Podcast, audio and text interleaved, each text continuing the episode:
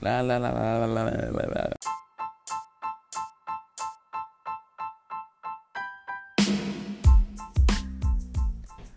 Buenas tardes profesora, mi nombre es Kabir Moreno del 12B. Hoy vengo a hablarles sobre la ciencia. ¿Qué es la ciencia? Se denomina ciencia a todo el conocimiento o saber constituido mediante la observación y el estudio sistemático y razonado de la, de la naturaleza, sociedad y el pensamiento.